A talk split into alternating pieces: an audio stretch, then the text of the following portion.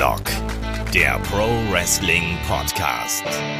Ja, hallo und herzlich willkommen zu Headlock, dem Pro Wrestling Podcast, Ausgabe 260. Heute mit dem Rückblick auf den WWE SummerSlam 2019. Mein Name ist Olaf Bleich, ich bin euer Host. Und wie schon in der Preview, da ist der Ulrich Steppberger von der M-Games dabei. Wunderschönen guten Abend. Guten Abend. So, der SummerSlam äh, ist in den Büchern, wie man so schön sagt, äh, ist hinter uns gebracht und war erstaunlich kurzweilig, sage ich jetzt schon mal vorweg. Er war deutlich kürzer als äh, viele andere WWE-Events in der Vergangenheit mit knapp dreieinhalb Stunden in der Maincard. Ähm, war das zumindest schon mal etwas, was uns da äh, ja überrascht hat, sage ich jetzt einfach mal. Und auch ansonsten, glaube ich, waren da einige Sachen dabei, die einem ganz gut gefallen haben. Ich bin mal gespannt, was hier heute unsere Review zutage führt, weil wir haben jetzt noch nicht großartig drüber gesprochen. Mir hat es ganz gut gefallen. Ich glaube, Ulrich ist ein bisschen kritischer als ich. Ich bin gespannt. Und damit starten wir auch gleich durch hier, direkt in die Review, ähm, ohne große Unschweife. Und wie immer natürlich beginnt äh, eine WWE-Show mit der Kickoff-Show, zwei Stunden.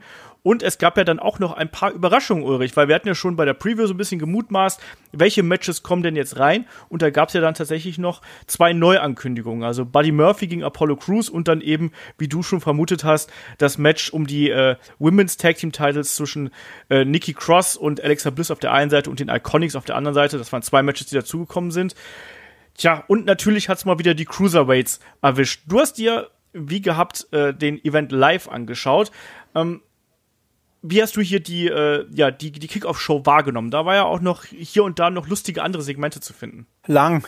Ja, zwei Stunden. Ich habe immer geistig abgeschaltet, wenn JBL und Sam Roberts zu sehen waren, weil JBL ist unsympathisch, Sam Roberts ist noch unsympathischer und ist halt ach, ein Giftzwerg einfach bloß. Ein, ich, was, äh, ich meine, ich müsste mal gucken. Ich habe ja gelesen, der darf ja manchmal Main Event kommentieren. Mhm.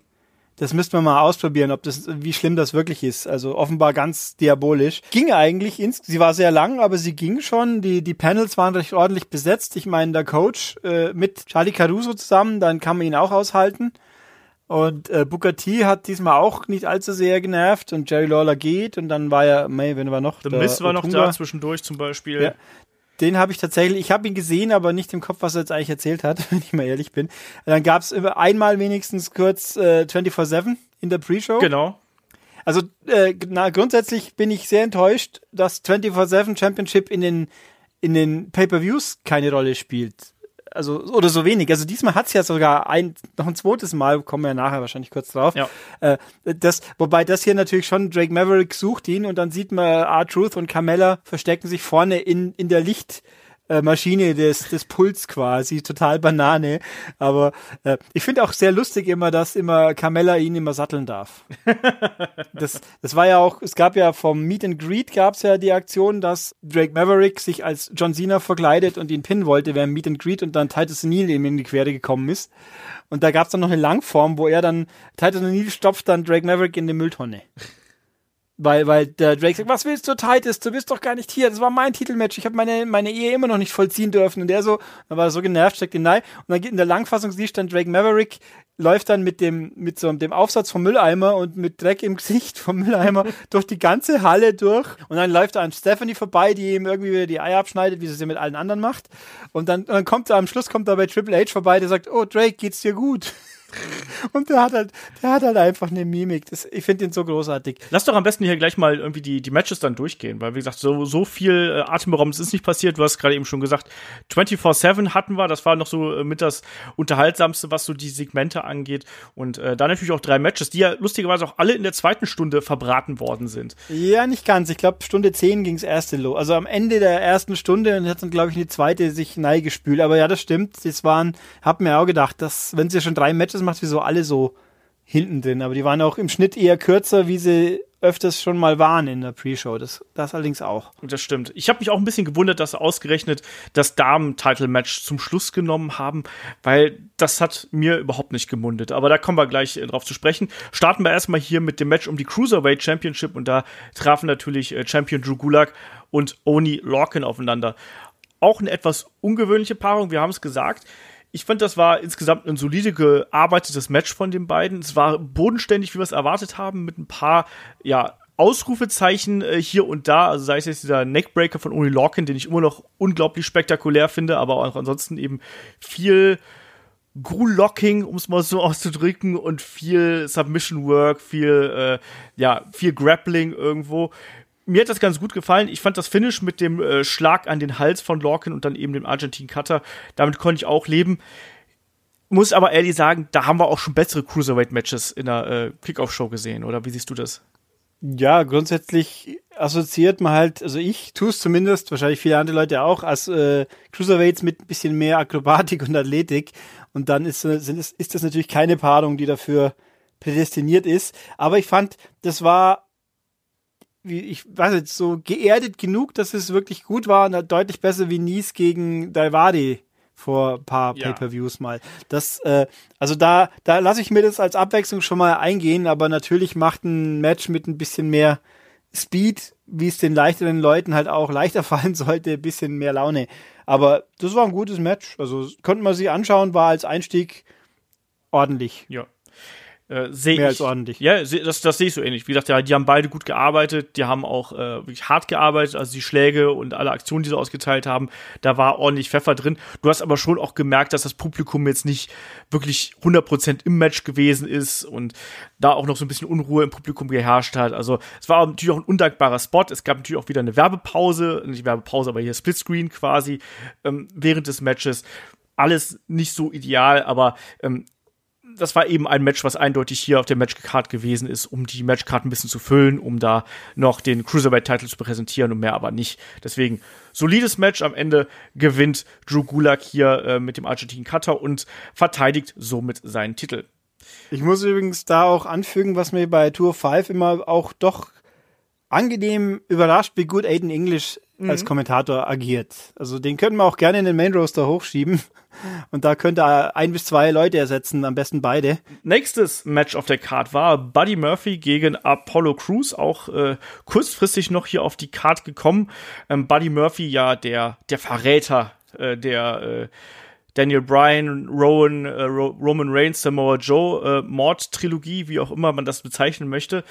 Ähm, das waren ja eigentlich ja, das, das hat sich total random angefühlt, dass man die beiden jetzt hier gegeneinander gesetzt hat, aber sind ja trotzdem zwei talentierte Leute. Endlich kriegt mal Buddy Murphy irgendwo einen Spot und wird irgendwie. Das war das erste Match, haben sie ja gesagt. Das ja. erste Match von ihm im SmackDown-Roster seit er im Call-Up. Das ist ja auch völlig absurd, sowas, oder?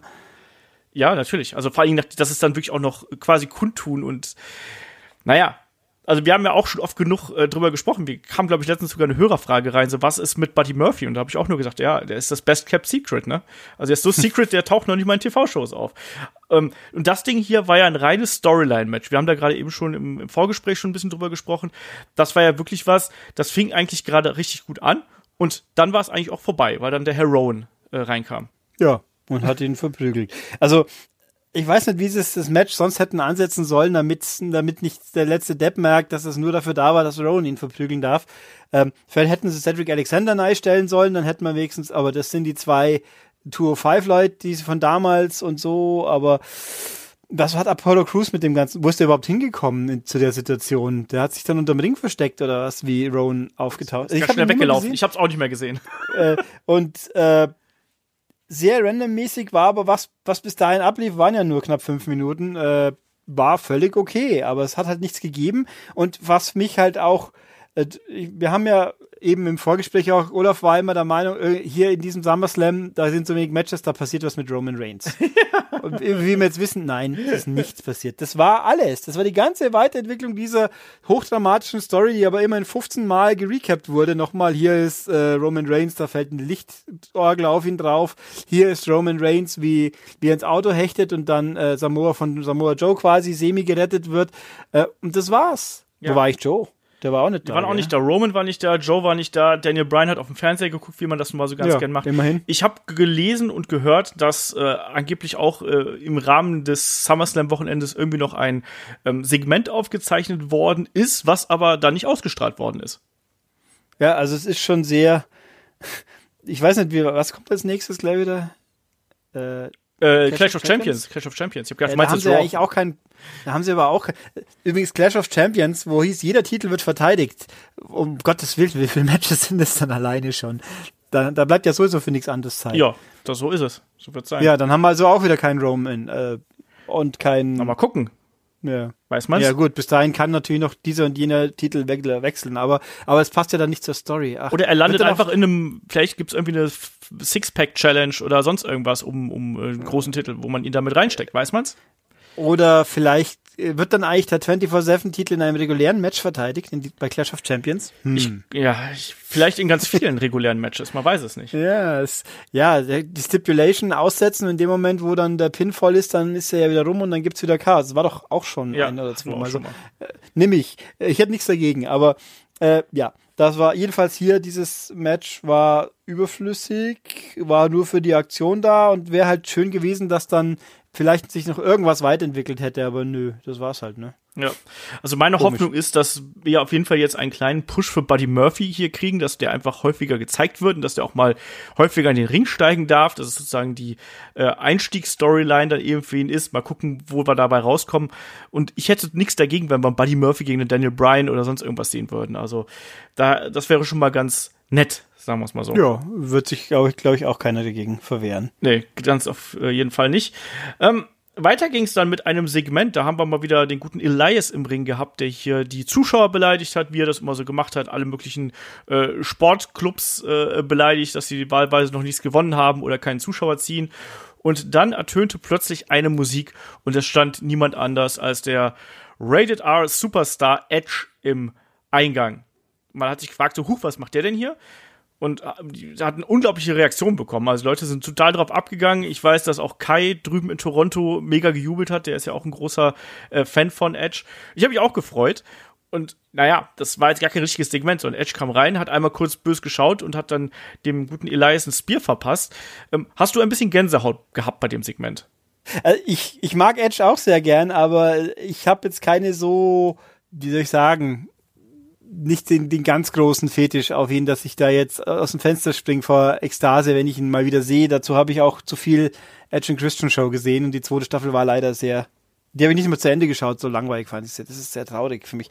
Nee, aber äh, ich habe mir noch gedacht, nee, der hat doch genackt. Darf der da eigentlich so ein Spare machen oder ist das nicht doch irgendwie gefährlich? Ich, man hat ja gesehen, dass er den sehr stark mit dem Arm ausgeführt hat eigentlich. Also ich glaube, da hat er schon das so gemacht, dass äh, da nichts passieren kann. Ich habe auch er hat mal in, in Interviews, glaube ich, sinngemäß gesagt, so jeder weitere Spear könnte dafür sorgen, dass er quasi äh, gelähmt wäre oder sonst irgendwas. Aber ich gehe davon aus, dass er das hier so getimed hat und äh, dass er da keinen großen Schlag auf die auf die Schultermuskulatur oder auf den Nacken oder sonst irgendwas gekriegt hat. Ja, passiert ist ihm ja offensichtlich nichts dabei. Also, und dann, ja, warum nicht? Ich glaube, das war auch der von den Hometown Heroes ja tatsächlich der mit dem größten Pop wahrscheinlich. Ah, Trish Stratus hatte auch noch ein bisschen Wörtchen mitzureden, aber Aber Der- auch später dann. nicht durchgehend, ja. Ähm, ich fand, ich habe übrigens auch, äh, also Elias hat ja dann auch irgendwie gesagt, der Kawaii ist abgehaut, so ungefähr bei euch, weil er wollte lieber nach LA und dann ging's rund.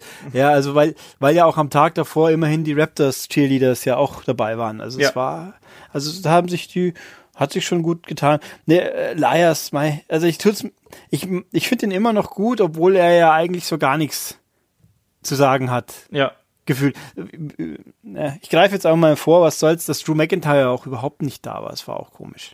Ja, es waren viele nicht da, ne? Aber auch hier ist Ja, aber der hätte ja eine aktive Storyline, wo er sich hätte einmischen müssen, gefühlt irgendwie. Ja. Aber äh, nö, war halt nicht da. Ja, aber dann wäre halt eben auch nur einer der Deppen gewesen, die quasi von Kevin Owens eins aufs Maul bekommen haben, weißt du?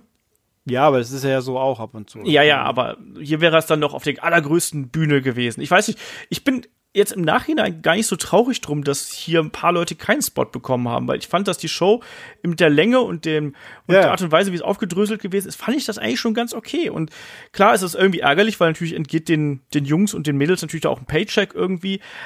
Aber ich habe lieber eine relativ kurzweilige dreieinhalb Stunden Show als eine Show, wo ich irgendwie nach vier Stunden total ausgelaugt bin und mich frage so, boah, jetzt muss ich mir noch, also jetzt darf ich mir noch hier Alistair Black gegen Sami Zayn oder sowas anschauen. Also Ich, ist halt das so, ich finde halt diesmal den Kontrast auch so krass, weil halt am SummerSlam so kurz war wie schon sehr lange keinen der großen Pay-Per-Views mehr. Das kann man ja guten Gewissens sagen. Dreieinhalb Ja. Stunden in der Main Show ist super kurz. Das erreichen normale Pay-Per-Views manchmal ja heutzutage schon. Und am Tag davor Takeover war, glaube ich, der längste, den wir sonst hatten. Ich wüsste, ich kann mich nicht erinnern, ob schon mal einer war, der regulär auf drei Stunden ging.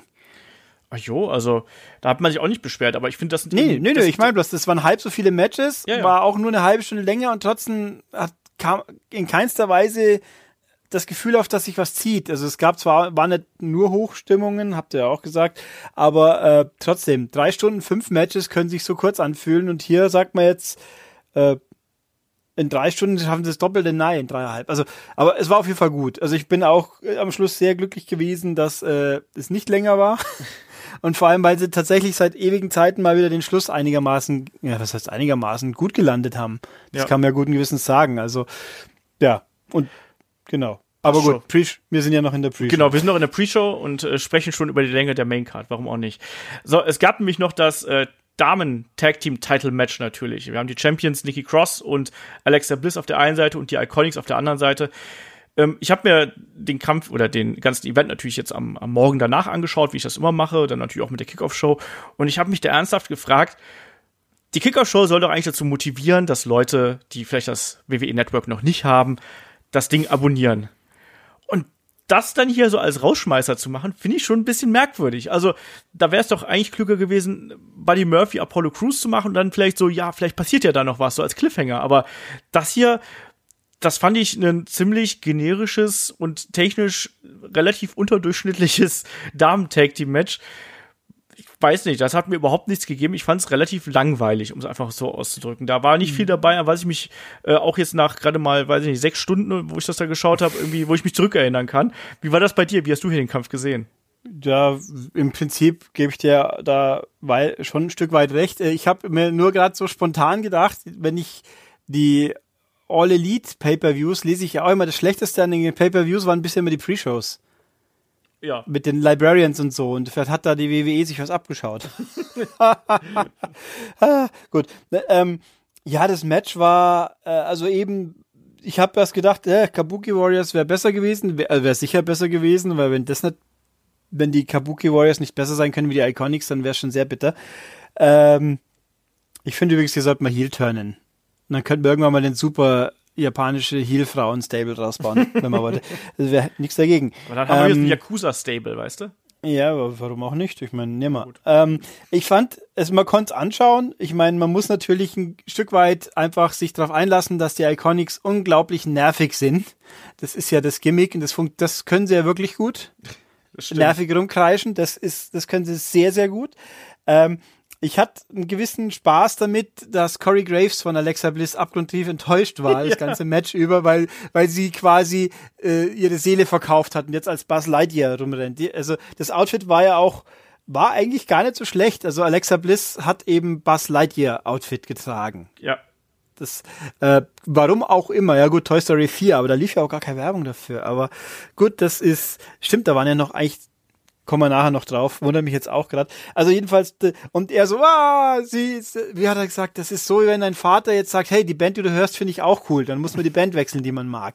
Das fand ich, das fand ich sehr gut. Und dann jetzt, und Byron Sexton, du findest jetzt Alexa Bliss plötzlich gut. Ich kann sie nicht mehr mögen. Er, hat ja auch sowas, er hat ja auch sowas sinngemäß gesagt wie, ich, äh, ich zerreiß jetzt gleich meinen Alexa Bliss Fanclub Ausweis und solche Sachen. Also, Ja, das, das war, war ganz witzig. Also es war, also es war natürlich auch aufgesetzt, wie es halt sonst auch so oft ist, aber in dem Rahmen hat sich halt ganz witzig angefühlt und hat auch zum zur Belanglosigkeit des Matches ganz gut gepasst. Also es war, ich meine, das, der Ausgang war natürlich richtig, dass jetzt da vielleicht, wenn der Belt ein bisschen mehr Bedeutung gewinnt, wenn halt auch richtige Leute äh, quasi was sich damit auch mal wirklich auseinandersetzen im Sinne von Matches haben. ja. Aber ja, es war halt ein bisschen, ja. Ja, ich weiß, ich, ich fand es ein bisschen, ich fand's ein bisschen träge. Es ist natürlich auch, äh, wie gesagt, die Iconics sind nicht gerade die besten im Ring. Äh, da waren noch einige Aktionen dabei, die so ein bisschen unsauber gewirkt haben. Also da waren unsaubere Einroller dabei, auch dieser Spin-Kick ähm, von Peyton Royce sieht eigentlich immer grauenvoll aus. Äh, ich war, sag ich ganz ehrlich, ich war am Ende froh, dass es nur sechs Minuten gedauert hat, weil das hat sich schon sehr, sehr lang angefühlt. Das hat mir hier nicht wirklich gepasst, aber durchaus nachvollziehbar, dass man hier dieses Rematch quasi äh, gemacht hat, auch obwohl es ja eigentlich keine Rematches mehr gibt, sei es drum. Ähm, Es war ja auch kein Rematch. Sie haben ja den Titel nicht verloren gegen sie. Ja. Das war ja auch das Argument. Und deswegen haben sie jetzt halt dieses Match bekommen. es ist aber ein Rematch de facto. Ja, es ist, es ist halt ein Titelmatch. Ja. Aber vor allem ein Titelmatch vor dem Titelmatch am Tag drauf. Das ist natürlich auch witzig. Das Es wird innerhalb von zwei Tagen zweimal verteidigt. Das hat vorher drei Monate gebraucht fast, aber Ja, das haben, äh, inflationäre Titelverteidigungswelle hier. Ja, aber am Ende auf jeden Fall gewinnen dann natürlich äh, Nikki Cross und Alexa Bliss und dann auch eben mit den üblichen Trademarks, die wir hier gesehen haben, inklusive der Twisted Bliss dann zum Abschluss. Wie gesagt, mich hat's nicht überzeugt, aber egal, das war nur die Kickoff-Show und damit kann ich dann gerade noch so leben. Ja, und ganz wichtig natürlich auch, ähm, wenn wir jetzt hier zur Main-Card schauen, es gab plötzlich wieder Pyros, also sowohl beim Intro als auch hinterher beim Titelgewinn von Seth Rollins, bei einem Bill Goldberg. Plötzlich gab es wieder Goldregen und ein bisschen Effektspektakel. Das hat auch für äh, ordentlich Resonanz im Publikum und auch äh, an den Fernsehern und an, an den Social Media Kanälen natürlich gesorgt. Ich fand, das war eine gute Art und Weise, wie man hier die Bedeutung dieses Events nochmal unterstreichen kann. Und ich wünsche mir einfach, dass man das jetzt wenigstens bei den Pay-per-Views so beibehält und dass das weiterhin so läuft, damit es einfach so ein bisschen sich auch von den Weeklies abhebt dann ging es auf jeden Fall los mit der mit der Main Card und man hat hier tatsächlich auch die Damen wieder äh, als Opener gewählt. Wir haben nämlich gleich ähm, das Match um die äh, WWE Raw Women's Championship gehabt zwischen äh, Becky Lynch und Natalia und natürlich war das ein Submission Match. Und da waren wir ja im Vorfeld ja ziemlich kritisch und ich muss sagen, das hat richtig Spaß gemacht. Also da war ich sehr überrascht. Die haben eine schöne Geschichte erzählt rund um den Sharpshooter und um den das Armhör. Da war eine gute Härte im Match ist, finde ich, gegen Ende ein bisschen auseinandergefallen. Also das hätte auch besser noch werden können. Aber so insgesamt war ich sehr, sehr positiv überrascht von dem Kampf. Wie war es bei dir? Ja, auf jeden Fall. Es war viel besser, als man hätte erwarten können, finde ich. Also wenn ich jetzt so schaue, dass der nur zwölf Minuten war, kam mir länger vor. Also nicht unbedingt negativ länger, ähm, aber es gab ein paar frische Geschichten drin, wie den Sharpshooter im, im Ringseil. Ja, im, am Ringpfosten da hinten meinst ja, du? Ja, und das, das war schon ungewöhnlich. Man hat mal was anderes gesehen, dass sie natürlich dann gegenseitig, die sich fertig machen wollten mit dem, mit dem Submission Hold vom jeweiligen Gegner. Das fand ich so auch cool. Das ja. hat schon was. Das hat einfach, das hat einfach funktioniert. Äh, was ich, ich bin jetzt kein Submission Match Fan an sich, aber es hat einfach gut funktioniert. Das war wirklich ein guter Auftakt. Ich meine, die Richtige hat gewonnen natürlich, klar. Auf jeden Fall, ja. Äh, wobei auch hier mir eigentlich im Nachhinein zwei Stunden später rennt da Bret Hart rum und, und wünscht einen Seth Rollins Glück, ausgerechnet einem Seth Rollins vier von zehn Seth Rollins, oder ja. wie war das? Ja, ja, irgendwie sowas. Ähm, aber, aber seiner eigenen Nichte kann er nicht vorher irgendwie Mut zusprechen oder irgendwas. Es ist, hallo? Was?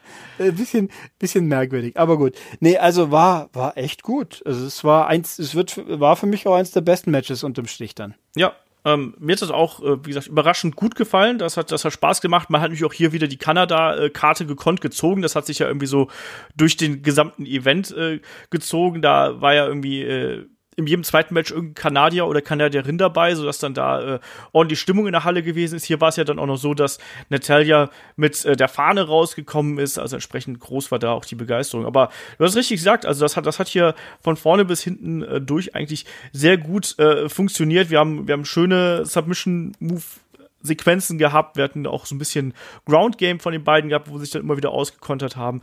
Und äh, ja, am Ende ne, war es dann eben so, dass äh, Becky dann doch äh, Char äh, Quatsch, Charlotte, Natalia hier eben besiegen konnte und dann eben mit dem Disarm äh, sie zur Aufgabe gebracht hat. Gutes Match, das, äh, da, da habe ich echt nicht viel von erwartet und äh, auch hier Emotionen hat's gemacht. Ich finde, die hat ganz stark das Publikum mit dazu beigetragen, dass das richtig Spaß gemacht hat. Also war gut. Das kann man, das kann man absolut so machen. Weiter ging's, ähm, weil ich, oder wolltest du noch irgendwas zum Kampf sagen? Ich glaube, Nö, der war einmal frei. Ich habe hier gerade gesucht, ich habe hier einen Recap zur Gedächtnisstütze und da vermisse ich einen spezifischen Punkt, aber den bringe ich dann nachher an einer guten Stelle unter. Gut. Kein Problem. Ich überlege gerade, wann, wann diese Geschichte kam mit den Kommentatoren. War das, war das nach Das meine ich, genau das. Nein, das war, glaube ich, danach. Ja, gut, dann war es danach. Weil, also, äh, also um das, war beim, das war beim Ricochet-Entrance, genau da war es. Da war es, okay, weil davor kommt nämlich noch ein anderes Element, wo man auch nochmal hin. Das war da? Das ist an der gleichen Stelle? Ja, wie auch immer. Kommen wir darauf zu, wenn wir so weit sind. Jetzt haben wir erstmal. Ich war überrascht, dass an dieser Stelle dieses Match kam jetzt an, an ja. zweiter Stelle. Genau, wir haben dann erstmal noch ein kurzes Promo-Segment bekommen mit äh, Dolph Ziggler, der über sich selber redet, was er am besten kann. Und dann gab es auch schon äh, sehr, sehr schnell das äh, ja, erste Legenden-Match, um es mal so auszudrücken. Das war dann Goldberg gegen Dolph Ziggler. Ja, das war natürlich genau das, was wir uns eigentlich davon erwartet haben, plus noch ein bisschen äh, Zugabe zum Ende hin. Ein bisschen Ritter der Kokosnuss. Ja, genau, es ist nur eine Fleischwunde, es ist nur eine Fleischwunde. Du traust ja. dich nicht, eins gegen eins gegen mich anzutreten. Ich meine, das war ja kein Match. Wie bewertest du die Story hier. Eine Story gab's ja gefühlt nicht. Ich meine, die Story geht ja heute Nacht weiter. Ja, Wenn dann Miss gegen Dolph antritt, dann geht's ja eigentlich wieder weiter mit mit dem richtigen. Äh, es war halt das, äh, was man als äh, ich könnte, soll ich sagen, das Minimum und gleichzeitig Minimum, was notwendig war, und das Maximum, was man eigentlich ertragen wollte. äh, ich muss sagen, die Spares sahen, sahen ordentlich brutal aus. Die hatten wirklich satten Wumms, also da hat der gute Dolph ist schon ordentlich rumgeflogen. Ich fand gut, dass sich Goldberg endlich mal einen netten Schädel an der Tür aufkaut hat. Ich habe an dich gedacht übrigens, an dem, es, als er da das erste Mal rausgekommen ist. Ja, es war aber auch kein äh, besonders pompöser Gang zur Halle. Der kommt da aus irgendeinem so Türchen aus. Ich habe zu dem Moment übrigens äh, nebenbei bei Watchalong an dieser zu dieser Zeit war Matt Riddle bei Watchalong dabei. und hat halt so ein bisschen drüber, natürlich, hat auch eine Story erzählt, dass er Goldberg hinter äh, Backstage über den Weg gelaufen ist und dass er ein bisschen eine eine kleine Unterhaltung hatten, die er nicht so ganz sexy, äh, also ein bisschen unangenehm empfunden, weil ihm dann auch aufgefallen ist, dass Goldberg ungefähr doppelt so viel ist als er. Äh, das, das, klang ganz lustig und äh, Matt Riddle kam auch, der war ordentlich high oder gut gelaunt, sagen wir gut mal, gelaunt. in der Pre-Show, äh, äh, in dem Watch-Along, aber jedenfalls war, ich habe auch gedacht, okay, da, also irgendwann kommt dann ein Match raus. Ja, In irgendeiner Form. Das, mal schauen, was dann passiert, aber es wird nur lang genug dauern, schätze ich. Ähm, Jedenfalls, nee, das Match war, was es sein musste. J Spear, Jackhammer fertig und dann, dass halt Dolphchen sich, sich quasi in Masochist ist, ja, nur zu, sich ja. noch zweimal durchwalken lässt, das war, ja, war okay. Ja, es also, gab ja äh, für die Zuschauer auch in der Halle gab es ja am Anfang noch so zwei Superkicks irgendwo und ein und ein Cover, dass man denken konnte, mein Gott, schafft Dolph Ziggler hier doch den Upset und dann beim dritten Superkick, dann gab es ja den ersten Spear und dann war die Geschichte eigentlich ja gegessen. Ja, ich meine, das ist genau das, was man sich davon erwartet hat. Das ist das, wozu ein Goldberg noch in der Lage ist. Und ich glaube, alles, was mehr gewesen wäre, hätte nur schlimmer ausfallen können als das, was wir jetzt hier gesehen haben. Also in jeglicher Form. Also wenn es ein ja. kompetitives Match gewesen wäre, hätten wir wieder gesagt, so, boah, also hier Goldberg da, das war ja schon mal nix. Ähm, und zugleich hätte man dann gesagt, Mensch, da hätte man auch äh, Dolph Ziggler hier mal einen Sieg geben können haben wir schon in der Preview besprochen, dass das irgendwie auch gar keinen Sinn ergibt. Vor allem auch, ich habe jetzt letztens auch noch mal nachgeschaut, übrigens, wie alt Dolph Ziggler ist. So, ich war, ich war mir gar nicht im Klaren darüber, der ist auch schon 39. Ja, der so. ist ja auch schon ewig dabei, gefühlt. Ja, ja, klar, aber ich habe gedacht, der wäre wenigstens immer noch so 35 oder so, aber der ist echt schon, der ist mein Jahrgang tatsächlich. Also, e, egal wie, auf jeden Fall, dann, du hast es richtig gesagt, danach, äh, jedes Mal, wenn Goldberg rausgegangen ist, ähm, hat dann eben Dolph Ziggler gesagt, hier komm, äh, du schaffst es ja nicht hier gegen mich eins gegen eins und sowas. Naja, kann man so machen. Es gab die Goldberg-Musik in Dauerschleife und es gab dann äh, insgesamt drei Spears und du hast richtig gesagt, Dolph hat hier jeden Spear wieder äh, verkauft, als wenn es eine Kanonenkugel wäre. Also richtig gut. Das sah richtig schmerzhaft aus. Ähm, ja, und dann wurde dann wurde hinterher aus der Halle gekratzt, so ein bisschen. ja. Jo, äh, und das war dann das zweite Match des Abends schon und äh, weiter ging es mit einem kleinen Segment, wo dann auch hier dein spezieller Freund äh, Drake. Das war, das war witzig, ja. Also ich meine, da, dass äh, Xavier Woods ausschaut wie Stevie Wonder irgendwie war merkwürdig. das war geil. Äh, das war sehr und dann äh, dann so hypen sie also Biggie und Xavier hypen Kofi Kofi Cornelius Kingston KKK hm. was für ein Zufall ähm, und dann sagen, hier, Drake ist da, weil ja auch so ein bisschen Musikwissen wichtig. Drake ist ein kanadischer Rapper. Yes. Der Superfan Nummer eins von den Raptors ja auch ist und irgendwo grundsätzlich sehr erfolgreich und als äh, Fanpersönlichkeit auch gut zum Wrestling passen würde, weil der ultra nervig ist scheinbar für die Gegner. Da gab es beim Basketball in den Playoffs auch hier und da Zoff. Ähm, und dann kommt da auch ein Drake rein, aber es war halt leider der normale Drake, nämlich Maverick mit, mit dem Einhorn auf der Stirn, hat dann auch tatsächlich ein bisschen Freestyle gerappt und hat dann gesagt, ihr Leute, ihr habt mich doch nur blöd verarscht, hier ist überhaupt kein R-Truth. Und, und, und Kofi steht auch so und sagt sich was, hä? Das war lustig. Das war, das war mal New Day in lustig, ohne ultra aufdringlich zu sein. Das finde ich witzig und Drake Maverick macht alles besser ja, Drake Maverick ist momentan wirklich on a roll, was so den äh, Entertainment-Faktor äh, angeht. Also der ist wirklich ein richtig guter, das macht richtig Spaß. Also ich habe da auch echt meine helle Freude an allem, was der da anfasst. Ähm, kommen wir dann zum nächsten Match, weil das geht dann ja quasi wir, so. Schieb mir hier kurz das unter, wo man nicht sicher war, das war, nämlich äh, ob das wirklich jetzt vor diesem Match war oder nicht. Es gibt ja die klassische Vorstellung der Ringkommentatoren, immer natürlich zuerst englische, spanische, deutsche, ja. mit unserem Freund Carsten Schäfer. Und die anderen zwei dürfen sich jetzt auch Bärte wachsen. Nicht nur Wrestler haben inzwischen Bärte, auch die Kommentatoren, die Deutschen zumindest, damit sie nicht mehr ganz so jung ausschauen. Äh, und dann kommt ja immer noch die zweite Liga, alles andere, so Japaner, Chinesen, Hindu, Franzosen, was haben wir noch? Portugiesen. Ich glaube, das war's. Russen und so. Und diesmal an zweiter, dritten Stelle waren dann Dwayne Gretzky und eine schwarzhaarige Dame. Das waren dann R-Truth und Carmella natürlich in Tarnung. Ja. Und die haben sich dann davon geschlichen und Drake Maverick ist mitten in der Vorstellung reingekommen, hat zwei oder drei der, bei Ray Rougeau, glaube ich, hat er dann, ist er neigeplatzt und hat den, hey, was ist das hier? Habt ihr den gesehen? Und so.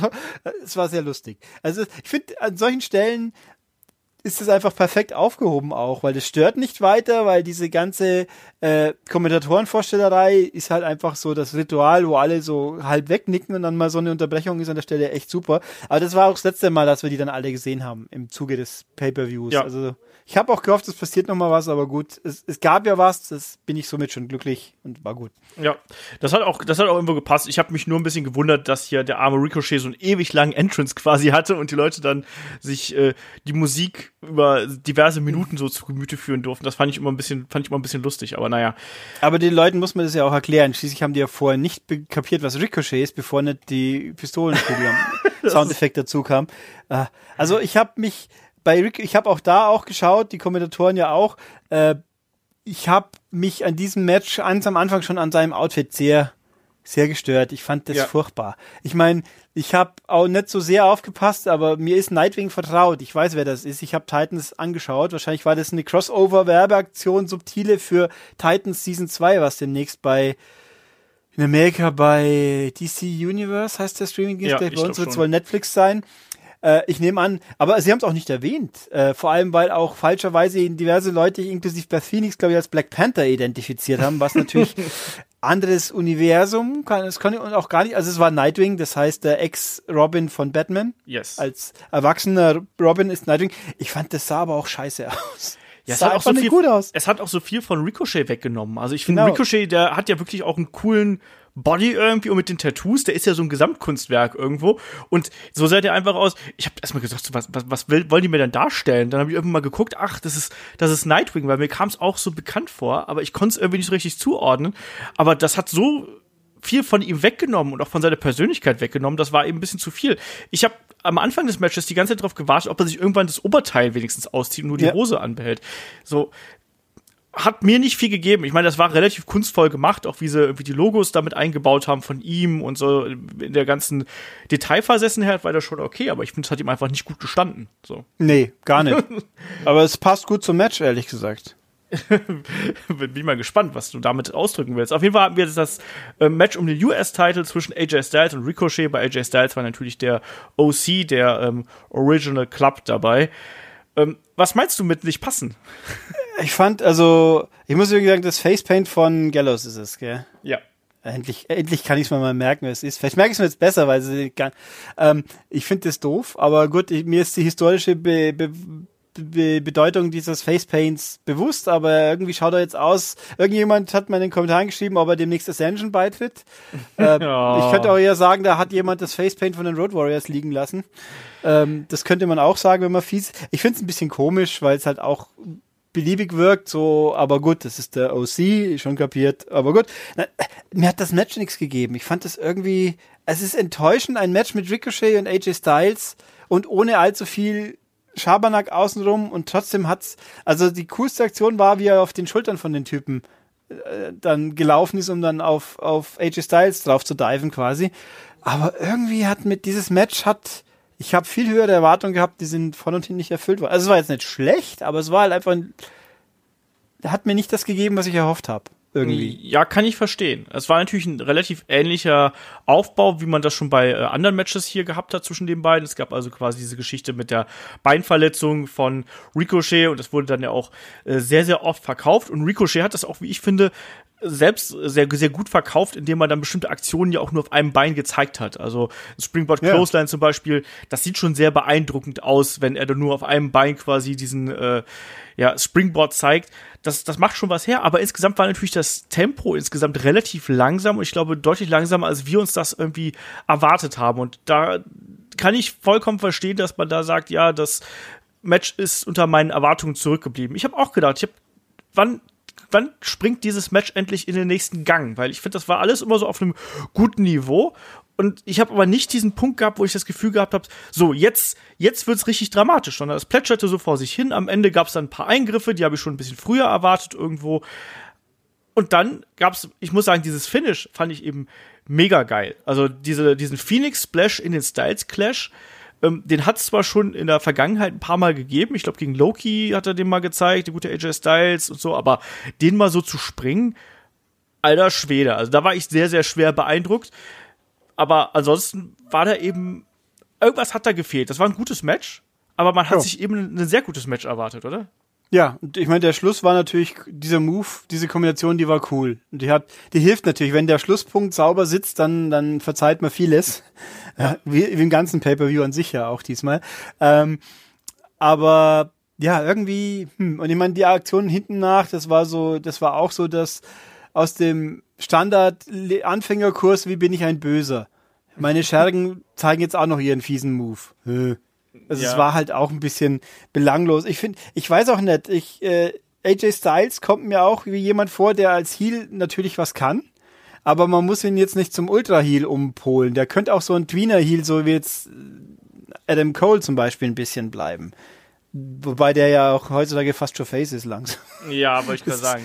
Ja, äh, wobei, aber halt eben auch ein, ein Böser, der aber trotzdem noch Sympathien äh, hat, weil ich, ich glaube, so den hyperfiesen nimmt man im AJ Styles auch fast nicht ab. Ich tue mir ein bisschen schwer mit dem Gedanken. Ja, also das ist eben auch gerade das, weil ich weiß auch noch nicht genau, in welche Richtung diese Gruppierung wirklich gehen soll. Klar, sie sind irgendwie böse, aber sie sind jetzt auch nicht so böse, dass ich äh, hier mit den, mit den äh, Beinen schlottern würde oder sonst irgendwas, sondern so der, der Magic Killer da zum Abschluss, also nochmal, um hier die, die Chronistenpflicht mal wieder zu erfüllen, wie ich das immer so schön sage, ähm, AJ Styles gewinnt am Ende eben mit diesem äh, Styles Clash aus dem Phoenix Splash quasi heraus und pinnt dann eben Ricochet und als das Match dann gelaufen war, hat er noch zu seinen Jungs gesagt, hier komm, schnappt euch mal den kleinen Herrn mit dem äh, Comic Cosplay und äh, fertigte nochmal ab, dann gab's den Magic Killer. Und wie gesagt, ich weiß nicht genau, ähm, mir fehlt da doch die Dominanz dieser, dieses Stables, weißt du, diese Härte. Ich finde dann, wenn sie das als Stable aufbauen wollen, dann muss, die, müssen die auch wirklich da hinkommen und dann müssen die da äh, die, das Tor zur Hölle öffnen und da ist ein Mag Magic Killer, ist vielleicht ein leises Anklopfen, aber mehr auch nicht. So. Ja, es, es ist jetzt auch keine Aktion, die für mich so als so Brutalität ausdrückt irgendwie. Ich weiß nicht, ich finde die Shatter Machine zum Beispiel von äh, Revival wirkt auf mich fieser wie so ein Magic Killer. Ja. Weil die halt auch Dynamik, aus der Dynamik mehr rauskommen. Ne? Die nehmen jetzt hoch und dann drehen zur Seite und hauen auf den Boden. Also das, das ist einfach keine Aktion, die mich irgendwie so richtig aua, zusammenzucken lässt, gefühlt. Ich weiß nicht, irgendwie fehlt mir da ein bisschen das die ist ja auch nicht richtig aufgebaut, wenn man ehrlich. Ich meine, äh, Gallows und Anderson waren über Jahre jetzt ein Jobber-Team. Mhm. Irgendwie so hier und da mal so ein bisschen nach oben. Aber es ist ja nicht so, als ob die jetzt dank der, des Magic Killers bei WWE jetzt schon Wunder wie einen Eindruck hinterlassen haben. Klar, früher natürlich war das ein großes Ausrufezeichen. Aber bei WWE ist es eher sowas, ja, okay, das, damit haben sie auch mal Matches gewonnen. Aber man, es fehlen einem diese ikonischen Erinnerungen an so einen Finishing-Move, die großen Titelgewinne, die großen Matches, die legendären Matches, die sie damit beendet haben. Das, das fehlt hier eben. Und deswegen kann ich das vollkommen nachvollziehen, dass du, dass du sagst, ja, für mich drückt der Magic Killer relativ wenig aus. Kann ich nachvollziehen. Ich finde die ganz cool, sage ich dazu, aber kann auch vollkommen nachvollziehen, dass du sagst, für mich ist das nix. So. Ja, also es war halt, ja, das war halt ein Match, wo man sich wesentlich mehr erwartet hat. Also so quasi Showstealer, das war da mal sicher nett. Also das war sicher nett. Aber Nö, das war ein gutes Match, das war ein gutes Midcard-Match eigentlich, aber hätte eben auch mehr sein können, beziehungsweise wir haben uns da alle mehr von erwartet. Das ist jetzt nichts, wo man sagt, oh mein Gott, das war jetzt äh, grauenvoll oder sonst irgendwas, und dass man es jetzt wirklich kritisiert. Aber die Erwartungen waren an die beiden hier einfach ein bisschen höher als das, was dann hier eben gezeigt worden ist. Es war gut, vielleicht gut ein bisschen mehr, so von der Technik her, aber eben dann leider nicht viel mehr. Ja. So. So, weiter geht's. Äh, es gab noch einmal die Street Profits und die haben äh, Ric Flair getroffen und haben auch gleich das Theme von äh, Ric Flair unter anderem nachgebeatboxt, gesungen, was auch immer. Ja, auch so ein bisschen Comedy noch mit dabei. Irgendwie äh, kann ich mitleben. Ich finde die Street Profits sehr kurios im Rahmen, dass die wirklich ja offenbar keine Anstalten gemacht wird, die wirklich in den Main Roaster aktiv einzusetzen äh, ich meine, ich bin immer froh drüber. Ich finde, dass die bei NXT, also auch das Match bei Takeover war ja super. Das Ja. war auch toll. Und ich muss sagen, Montes Ford hat mich total, total ja, überzeugt inzwischen. Der, ich meine, der Dawkins passt schon auch, aber der hat halt auch von der Physis her natürlich einen deutlichen Nachteil gegenüber seinem Kollegen. Der ist riesengroß, der kann, der ist agil. Also das sieht sehr beeindruckend aus für jemand, der so groß ist ja auch. Äh, Und der hat halt auch eine Mimik. Der hat ein sehr ausdrucksstarkes Gesicht und kann dann halt was rüber transportieren. Den finde ich super. Äh, aber der andere ist auch gut und zusammen sind sie wirklich gut. Und ich finde diese äh, als komische, strange Backstage-Clowns bin ich nicht so ganz sicher, ob ich das gut finden mag, aber es war hier halt auch zumindest mal kurz. Ja. Wobei ich auch eigentlich, wenn man sich überlegt, Ric Flair ist also auch da, aber hat keinerlei Interaktion mit seiner Tochter. Warum eigentlich? Auch das wieder, aber gut, von mir aus. Es war kurz, knapp und nächstes bitte so ungefähr. Ja, Ja. so ist es ja dann auch. Es ist ja, Im Endeffekt ähm, ist es ja echt nur so ein Einspieler, um das Publikum so ein bisschen bei Laune zu halten. Überhaupt finde ich, das wollte ich eigentlich noch früher anbringen, was mich ein bisschen bei diesem Match gestört hat, ist, dass wir wirklich bei jedem Match diesen, diese ewig lange Zusammenfassung noch vorweg gesehen haben. Das, Das ist aber heutzutage ja normal gefühlt. Ja, ich weiß, aber mir ging's hier noch mal echt auf den Keks, muss ich sagen. Also irgendwie die Dinge habe ich habe ich schon als als als Hardcore-User irgendwie habe ich schon alle mindestens viermal gesehen und jetzt muss ich mir die dann noch mal alle hintereinander angucken. Da wäre der Event noch mal eine halbe Stunde kürzer gewesen. So, Ich habe auch eins meiner Pet Peeves ist auch, dass man, äh, ich bin immer noch da, also vielleicht bin ich einfach zu altmodisch, aber ich finde eigentlich beim Titelmatch sollte der Titelträger als Zweiter reinkommen, nicht als Erster. ja, das ist mir auch äh, sehr negativ Und aufgefallen. ja, Natalia ist Hometown Hero quasi okay, aber trotzdem ist Becky Lynch the Man und der Titelträger und hat nicht als Erste reinzukommen. Ja. Basta. Aber mein Gott, ist halt so. Das ist jetzt auch schon länger so, also da gibt's ja auch nicht immer unbedingt erkennbar eine Logik dahinter. Ist halt so. Nee. Da ist kein Muster dabei. Egal. Äh, weiter ging es mit dem Match um die WWE SmackDown Women's Championship zwischen Champion Bailey und Herausforderin Ember Moon. Es gab ja im Vorfeld so ein bisschen Gerüchte, dass vielleicht äh, Sasha Banks hier irgendwie noch zurückkommen könnte. Ich glaube, das hebt man sich noch auf. Die Dame hat ja zuletzt beim, beim Friseur sich einmal die Haare färben lassen. Wie es so aussieht, ist ja jetzt wohl blond. Äh, egal wie, wir haben hier Bailey und Ember Moon gegeneinander gehabt. Der Aufbau der beiden war irgendwie, also dieses Matches war ein bisschen holprig, weil nicht vorhanden und das Match, muss ich sagen, war so in sich in Ordnung, aber hab, hat jetzt auch nicht so die großen Höhepunkte gemacht gehabt, dass, dass ich da wirklich emotional involviert gewesen wäre. Wie war das bei dir? Dann ging's dir so wie der ganzen Halle, glaube ich. Ja, Äh, Das war ein Match, wo halt wirklich es keiner braucht dieses Match. Ich fand Bailey die letzte Zeit sehr gut, aber mehr so die so ernste Bailey. Ja. Äh, bei irgendwo irgendjemand hat geschrieben in irgendeinem Kommentar, den ich gelesen habe, Amber Moon hat ihr Make-up von Ronda Rousey geklaut. also auch da diese diese Augenschminke, was was zum Henker sollte es sein? Ich bin ein wildes Urtier oder was? Äh, Das war auch schon mal besser.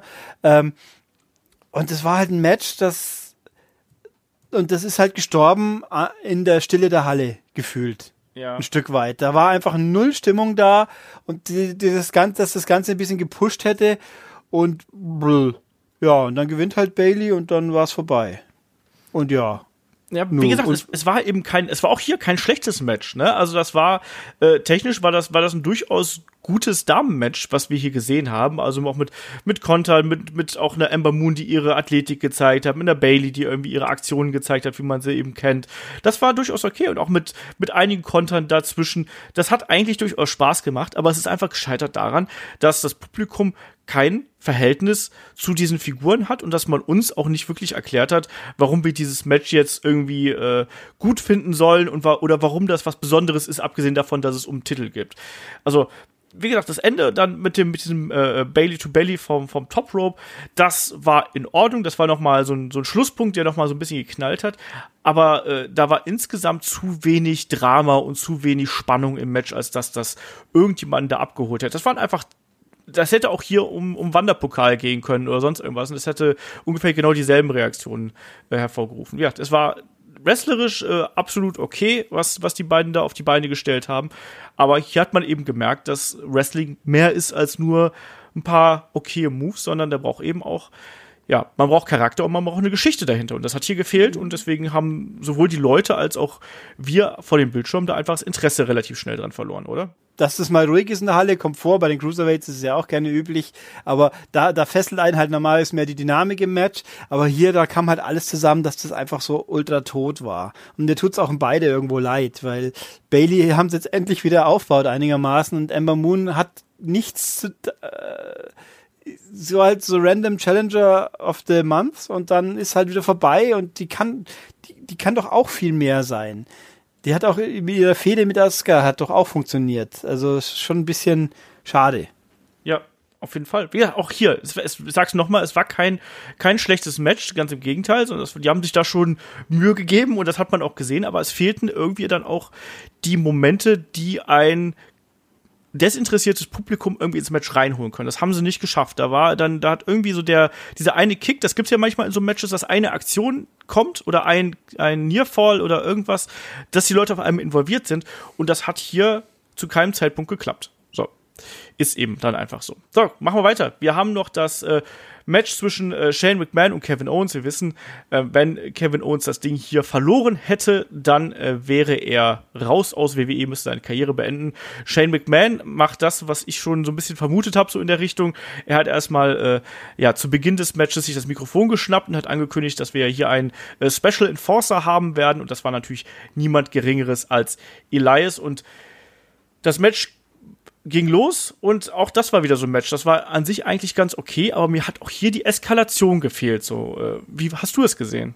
Ich fand den Aufbau hatte schon Elemente, es war halt, äh, aber halt nichts Überraschendes. Also das Überraschendste war, dass wir keine selbstmörderische Shane McMahon Aktion sehen mussten und dass auch der Coast to Coast ausgeblieben ist, was mich jetzt nicht so, also eigentlich finde ich es ja einerseits gut, andererseits war halt sonst ein bisschen zu wenig äh, interessant, weil wie der Ausgang war, ist klar. Ich fand so die, die Spielereien mit hier, hau mich doch mit dem Stuhl, komm, hau mich, hau mich, ha, dann bist du disqualifiziert, haha.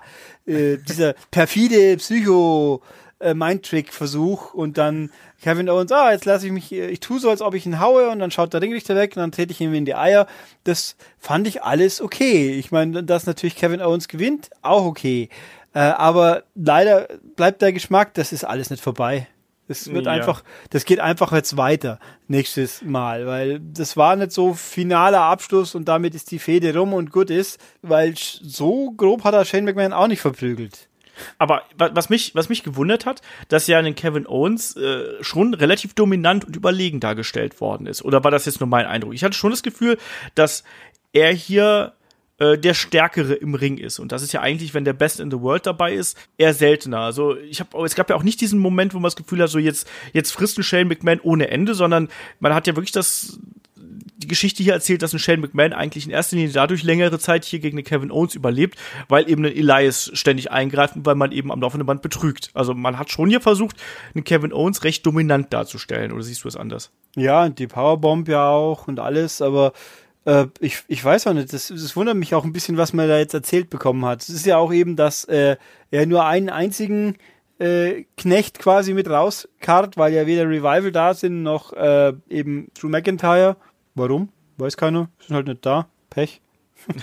ähm, und ja, und er eben so gar nicht, äh, gut, der hat einen Sharpshooter versucht, das war es aber so ungefähr. Ja, ja, aber ansonsten ähm, war, war nicht so viel. Nee, also das und auch eben Elias sehr, sehr passiv ja eigentlich war. Der hat ja eigentlich überhaupt nichts gemacht, außer halt eben zu stören. Aber er hat Beinchen gestellt am Anfang. Ach so, ja, stimmt. Er hat einmal das Beinchen gestellt, aber das ist ja auch äh, im Verhältnis gar nichts. Ja, ähm, komisch. Also ich meine, es war, wenigstens war es nicht ewig lang. Ja. Und, und, dadurch, dass nicht so viel Action drin war, hat Shane auch nicht ganz so ab, äh, abgeschlafft, gestresst, tot gewirkt, wie sonst oft nach der Hälfte vom Match. Aber irgendwie, ja, ja, jetzt ist halt, wenn es halt jetzt rum wäre, aber es ist halt nicht rum. Leider, wahrscheinlich. Ja, wahrscheinlich nicht, aber ich sag trotzdem, auch hier, das war so ein Ding, das habe ich mir angeguckt und ich fand's okay. Also das hat mir jetzt nicht wehgetan, sondern das war so, ja, das, das ging so relativ schnell vorbei, da war eine Geschichte drin.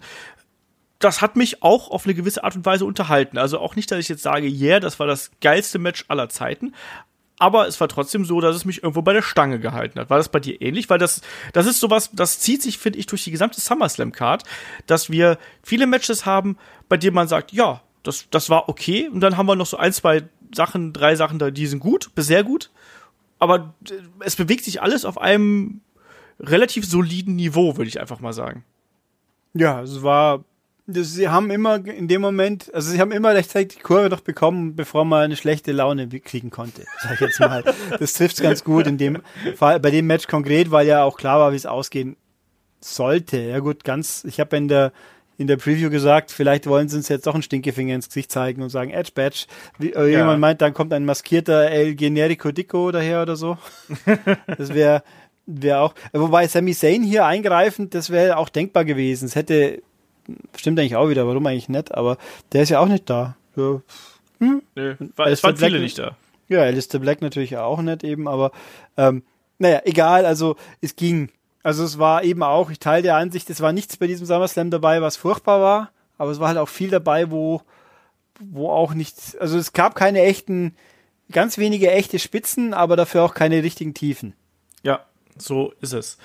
Ähm, kommen wir mal weiter mit einer der äh, äh, Spitzen nach oben für mich. Das war nämlich echt mein Lieblingsmatch, was wir auf der Karte gehabt haben. Das war der Kampf zwischen Charlotte und äh, Trish Stratus. Und ich muss sagen, das war so ein Ding, da habe ich richtig Spaß dran gehabt. Also da war die, die Geschichte war hier einfach erzählt.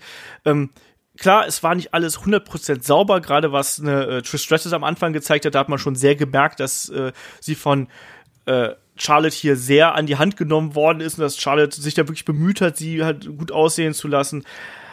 Aber äh, das hat sich am Ende und in der Mitte dann wirklich zu einem richtig äh, spannenden Match hier äh, herauskristallisiert, inklusive wirklich, äh, ja, einer, einer guten Geschichte und dann auch diese Geschichte, wo dann äh, eine, eine Trish Stratus hier den, den Figure 8 angesetzt hat und all sowas. Also mich hat das Ding hier komplett abgeholt. Ich kann es nicht anders sagen. Ich fand, das war ein richtig tolles Wrestling-Match, was wir hier gesehen haben. Ich weiß, du bist ein bisschen kritischer mit dem Ding, oder? Äh, mir fehlt hier, glaube ich, auch die emotionale Komponente ein Stück weit halt auch wieder, dass das ich sein. eben die, die glorreichen Trish Stratus-Zeiten nicht aktiv wirklich gesehen habe. Ich meine, wissen tue ich alles drüber, also alles ist gelogen, aber ich weiß ausreichend drüber, um die Signifikanz von einer Trish Stratus an sich natürlich zu kennen und so, aber äh, da fehlt mir ein bisschen und am Anfang war es halt eben noch ein bisschen holprig, was ja auch erwartbar ist, weil die hat das letzte Match von ihr, wann war das? Evolution war Evolution, ja. Der Rumble und danach das Tag Team doch mal mit Lita zusammen, oder? Ja, und das letzte Singles-Match doch auch schon diverse Jahre her. Also. Ja, also dafür hat sie eine gute Figur ab, geliefert. Äh, ich bin, muss auch wieder sagen, ich fand es irritierend. Die, die, der Push-Up war ein bisschen extrem in dem ja. Outfit. Da, da quoll halt oben sehr, äh, sehr viel raus. Also so, wenn man eine Charlotte out-Charlottet in der Hinsicht, dann ist es schon hart. Aber ging ja. Ich meine, es ist nichts rausgefallen, dann ging es ja offensichtlich. Äh, ich fand auch den, den Figure 8 fand ich sehr cool an der Stelle. Ja. Weil der sah auch richtig gut aus. Also, ja. weil sie halt auch äh, nicht ganz so groß ist. Wobei der Größenunterschied war hart. Gefühl. Der war echt übel. Ich habe also, auch, ich habe mir wirklich phrasenweise gedacht, so, sag mal, war, war Trish Stratus schon immer so klein? Oder hat die vielleicht früher einfach vielleicht andere Schuhe getragen, wo irgendwie ein bisschen so eine Erhöhung drin gewesen ist oder so? Also die kam mir nie so extrem klein vor.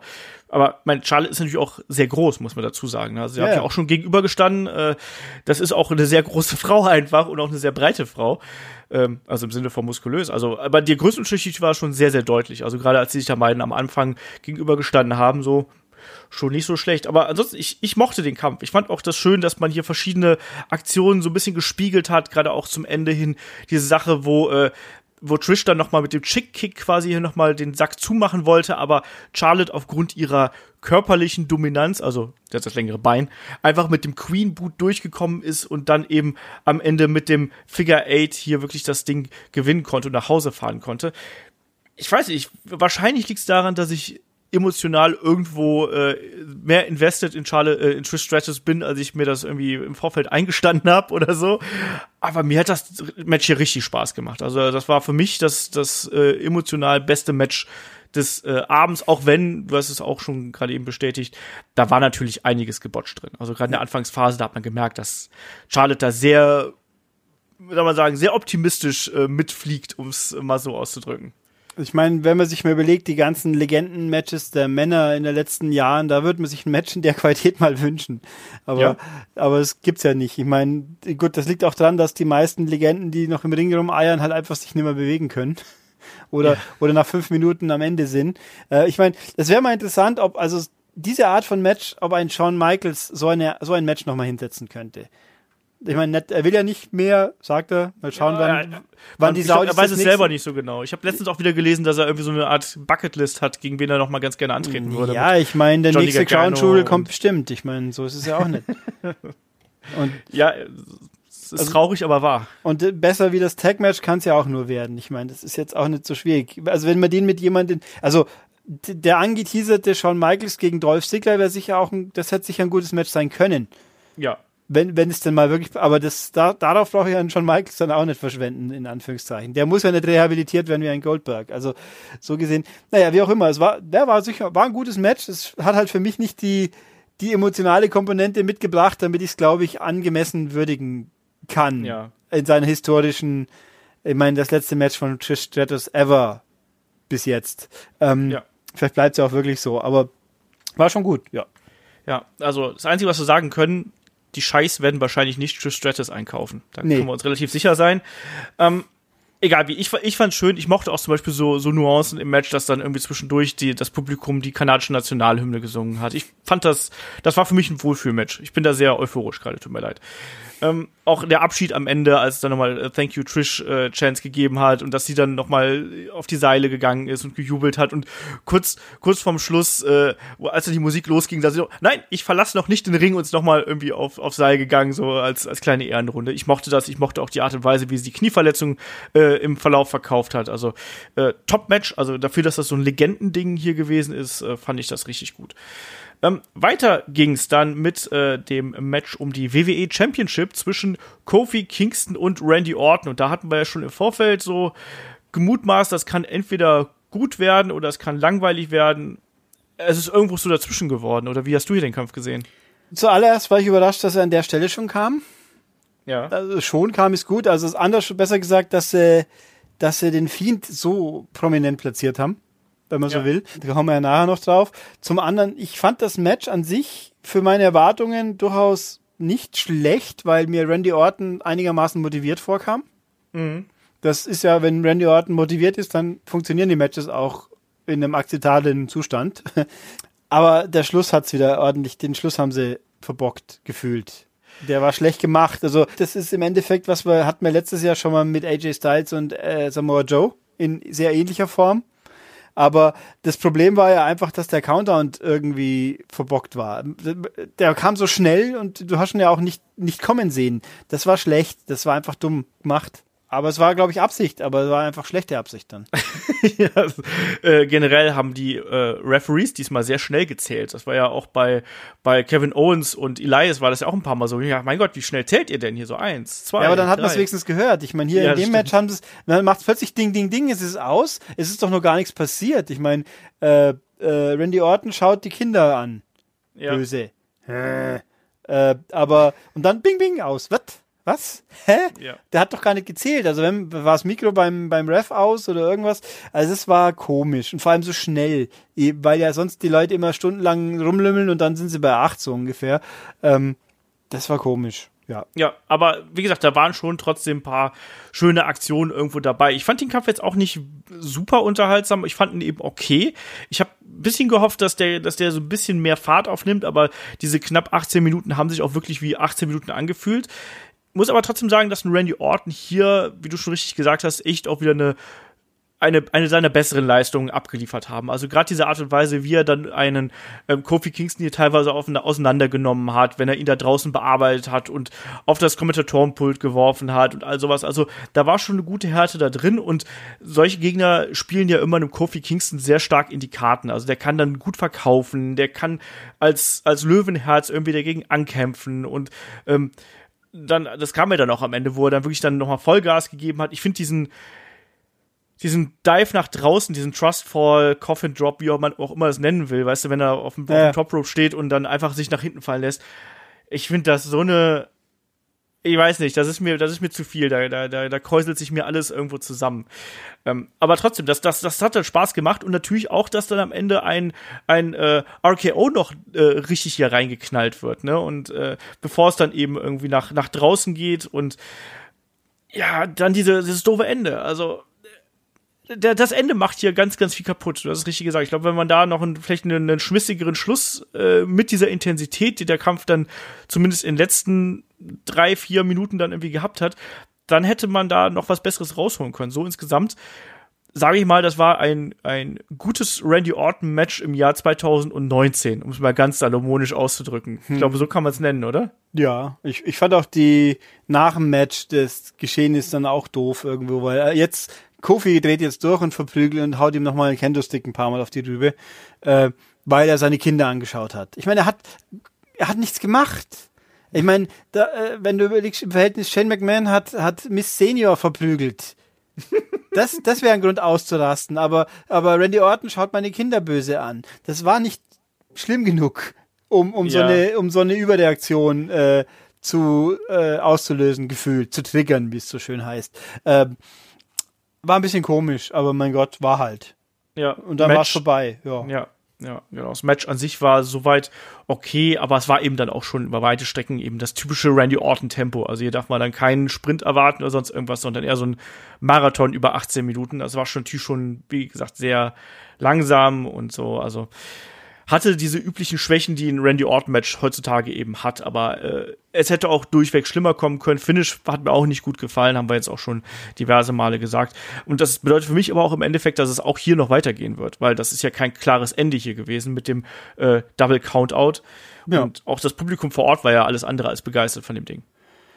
Ja, ich, ich wobei, dass es weitergeht, finde ich in dem Fall jetzt nicht so dramatisch, weil es war ja das erste Match. Tatsächlich. Ja. Und da kann man ja auch noch was erzählen einigermaßen. Also und es ist jetzt auch nichts, dass ich jetzt sagen hätte, man wüsste jemand besseren für Kofi gerade. Das kommt ja noch dazu. Der hat ja jetzt auch nichts Besseres zu bieten, in Anführungszeichen. Bin ich, bin ich komplett bei dir. Das kann man jetzt noch mal bringen. Clash of Champions steht vor der Tür. Das musst du nicht mehr großartig aufbauen eigentlich, weil die Story ist jetzt ja da. Also jetzt im ersten, äh, fürs erste Match hat quasi ja, war diese Vergangenheitsbewältigung und jetzt ist es dann aktuell und jetzt ist es persönlich geworden. Ich fand diesen äh, Meltdown, den dann ein, ein Kofi zum Ende eben gehabt hat mit dem Kendo-Stick und dann auch mit dem Trouble in Paradise, das war, das war okay, auch dass er dann nochmal über dem äh, liegenden Randy Orton gestanden hat und gesagt hat, hier stupid, stupid, das war ja auch nochmal so ein schöner Rückgriff irgendwie. Mhm. Kann man so machen, aber äh, ja, Matchende war eben doof. Ja. Machst du nichts dran. So, weiter geht's. Da bin ich jetzt sehr gespannt. Deswegen werde ich das auch möglichst unkommentiert äh, belassen. Wir haben jetzt hier als nächstes Match haben wir natürlich äh, Finn Bella gegen den Fiend äh, Bray Wyatt. Äh, Finn Bella ganz in weiß, äh, inklusive teilweise bei den Kamerawinkeln so, als ob er einen, äh, einen Heiligenschein tragen würde. Dann eben gegen The Fiend. Und du warst ja sehr kritisch, während ich gesagt habe, so, ich hoffe, das wird geil. Ich, ich fand es auch geil, gleich so die Vorwegnahme. Wie fandest du äh, den ersten Auftritt des neuen Bray Wyatt? Ähm, er räumt meine Bedenken nicht restlos aus, aber sie haben es extrem cool in Szene gesetzt, alles. Aha. Das, das schon. ähm, also der, die, der, der Remix von der Musik, der war richtig gut. Diese ultra fies aussehende Lampe mit, mit seinem alten alter Ego quasi als schreck aufgerissener Mund, wo die Lampe drin steckt, das war äh, auch eigentlich ganz schön harter Tobak, sowas. Ja. Ähm, mal gucken, wann es die verkaufen, was die dann kostet.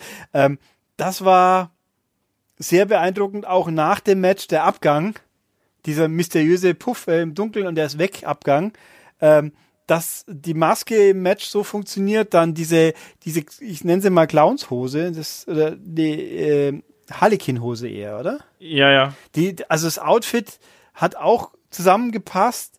Ähm, mir fehlt aber noch äh, die Überzeugung, dass das, dass er ihn, dass er mit einem längeren Match dass da nicht was schiefgehen kann.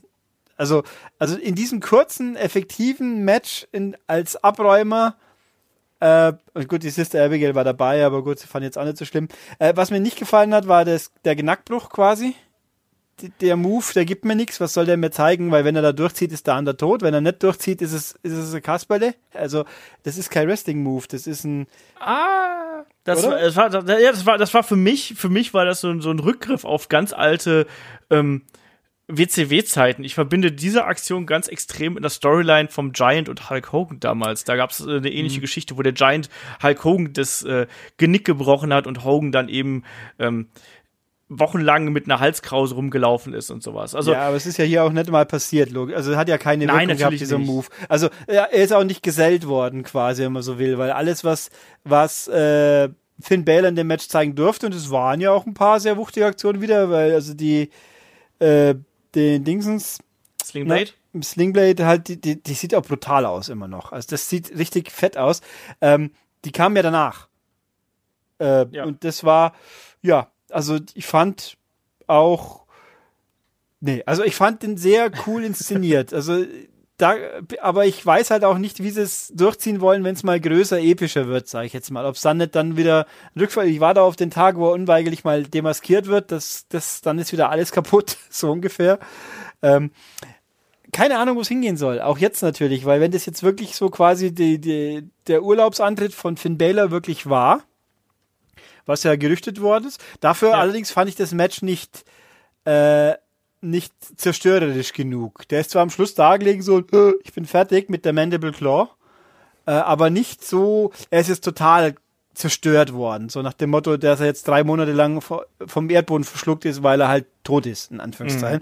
Ja. Das äh, noch dazu, weil ja, das haben wir vergessen vorhin, ich weiß noch nicht, ob es in der Pre-Show war oder im Main-Event, äh, da klappt ja mal mit Finn Balor. Das stimmt, das war in der Pre-Show, ja. Und sie gesagt haben, das war so quasi das Schlüsselwort, sag's und wir helfen dir. Dass da geteasert wird, dass Finn Balor tatsächlich vielleicht auch beim Club, dass die zusammen was tun könnten. Das muss ja jetzt nicht gleich sein, das kann ja auch irgendwann mal kommen. Finde ich ein interessanter, reizvoller Aspekt, weil der ja auf der Historie aufbaut, von denen die Leute untereinander haben. Warum nicht? Hätte was. Ja. Ich meine, dann hat er halt, dann hast du halt ein Stable mit vier Leuten. Warum soll der nicht auch funktionieren? Das geht bei Undisputed Era hat's ja auch geklappt, so ungefähr. Vielleicht ist die Lehre von äh, Finn Bella aus dieser Niederlage, ich brauche Freunde. Ja, natürlich kann, muss man sich auch einmal fragen, irgendwo, es muss ja gefühlt unweigerlich irgendwann mal der Fiend gegen den De Demon sein. Ja. Und das darf ist ein Match, wo eigentlich keiner verlieren darf. Weil Das dann ist ist, halt das Problem. dann ist der Charakter ver, verbrannt. Ich meine, man, man würde sich denken, dass, ähm, dass der Demon dann eher dann die, äh, wie soll ich sagen, den kürzeren zieht, weil ja Finn Balor als Charakter etabliert ist und Bray Wyatt ist ja ringt. Wobei auch die Frage ist, wird Bray Wyatt mal als Bray Wyatt im Ring stehen? Oder ist immer, ist es dann immer nur der Fiend? Oder wird diese Schizophrenie auch mal im Ring irgendwie thematisiert? Es Genau. ist- Dann lass mich mal hier gerade reingrätschen, weil äh, die Schizophrenie wurde ja diverse Male thematisiert hier im, äh, im Ring. Also nicht nur, dass er sich ja da schon beim Entrance ja so an den Kopf gegriffen hat, so nach dem Motto, ah, meine Stimmen und so. Was mir eben aufgefallen ist, dass ja speziell in dem Moment, als er quasi auf das Repertoire eines Bray Wyatt wieder zurückgegriffen hat, als er eben Sister Abigail gezeigt hat, das war seine wunde Stelle. Äh, ne, Das war der Punkt, wo auf einmal ein Finn Bella wieder zurück ins Match kommen konnte ähm, und ihn ko- auskontern konnte. Und erst dann, als er zum Ende hin ja wirklich diesen, diese Mandible Claw wieder angesetzt hat, dann hat er es geschafft, quasi mit den dunklen Mächten, mit den dunklen Kräften, die er eben äh, jetzt in den letzten Wochen heraufbeschworen hat, mit der Mandible Claw hier den Sieg einzufahren. Das war so meine Interpretation von dem ganzen Ding. Also ich finde schon, dass man hier mit dieser zwei geteilten Persönlichkeit, mit der zwiegespaltenen Persönlichkeit, hier relativ gut gespielt hat, äh, und, und das, um das auszudrücken. Ja, also, das war schon da. Ja, ja, stimmt schon. Also, es war fast schon subtil. oh Gott. Ähm, aber ich überlege eben jetzt wirklich gerade so spontan, ob mal irgendwie Firefly, Firefly Funhouse Bray dann mal so ein Match einläuft mit der Titelmusik von der Show und dann er so mit seinem Cardigan und ganz alle fröhlich in den Ring, also so quasi wie ein moderner Doink, wenn man so will.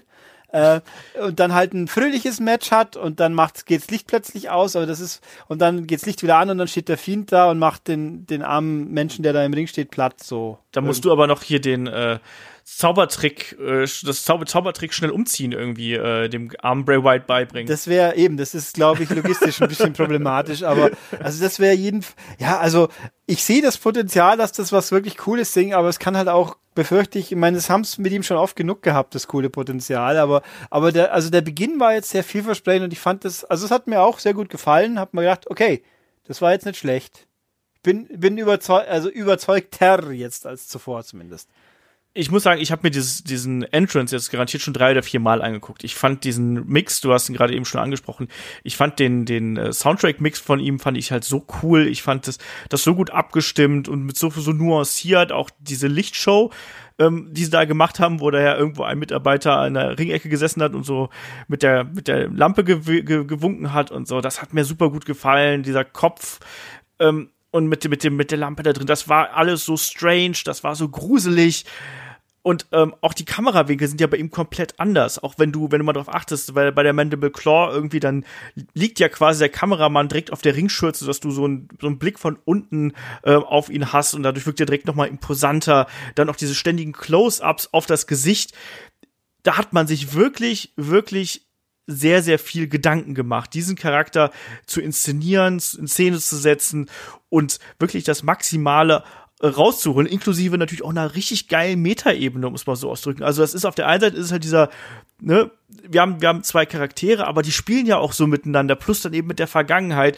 Ich finde das total fantastisch. Ich bin da extrem großer Fan von und meine größte Angst, das ist genau das, was du gerade eben angesprochen hast, das teile, die teile ich mit dir, weil ich habe keine Ahnung, wie man diesen Charakter, der so groß ist und so mächtig und so zerstörerisch, wie man den in eine homogene Storyline packen kann. Weil sobald der ja irgendwie ein bisschen angekratzt wird, ich fand, das hat man jetzt schon gemerkt, sobald er die erste Aktion eingesteckt hat, dann wirkte das schon ein bisschen merkwürdig, weil der so äh, übermächtig quasi äh, gewirkt hat. Also das, das wird die große Herausforderung hier sein. Und ganz kleine äh, Randnotiz noch zum, zum Outfit. Ich finde das Top nicht gut. Also diesen, diesen äh, ne, dieses Singlet, was er da oben mhm. trägt. Irgendwie schmeichelt das seiner Körperform nicht so ganz, muss ich sagen. Das ist, äh, finde ich, steht ihm nicht so gut, aber ansonsten bin ich komplett begeistert das von diesem. sie die Jacke anlassen sollen, oder? Ja, ja, das wäre mein Vorschlag gewesen, Jacke anlassen, aber wahrscheinlich stört die irgendwie und ist zu eng oder so, keine Ahnung. Ja, kann ich mir gut vorstellen, dass das bewegungstechnisch problematisch dann ist. Ich meine, es ist ja Eva, dass er mit der Maske so gut klarkommt, offensichtlich, die, weil die ist jetzt, die ist ja schon wirklich auch äh, gefühlt wirkt die noch fieser wie so eine Luchador-Maske, aber offenbar geht's.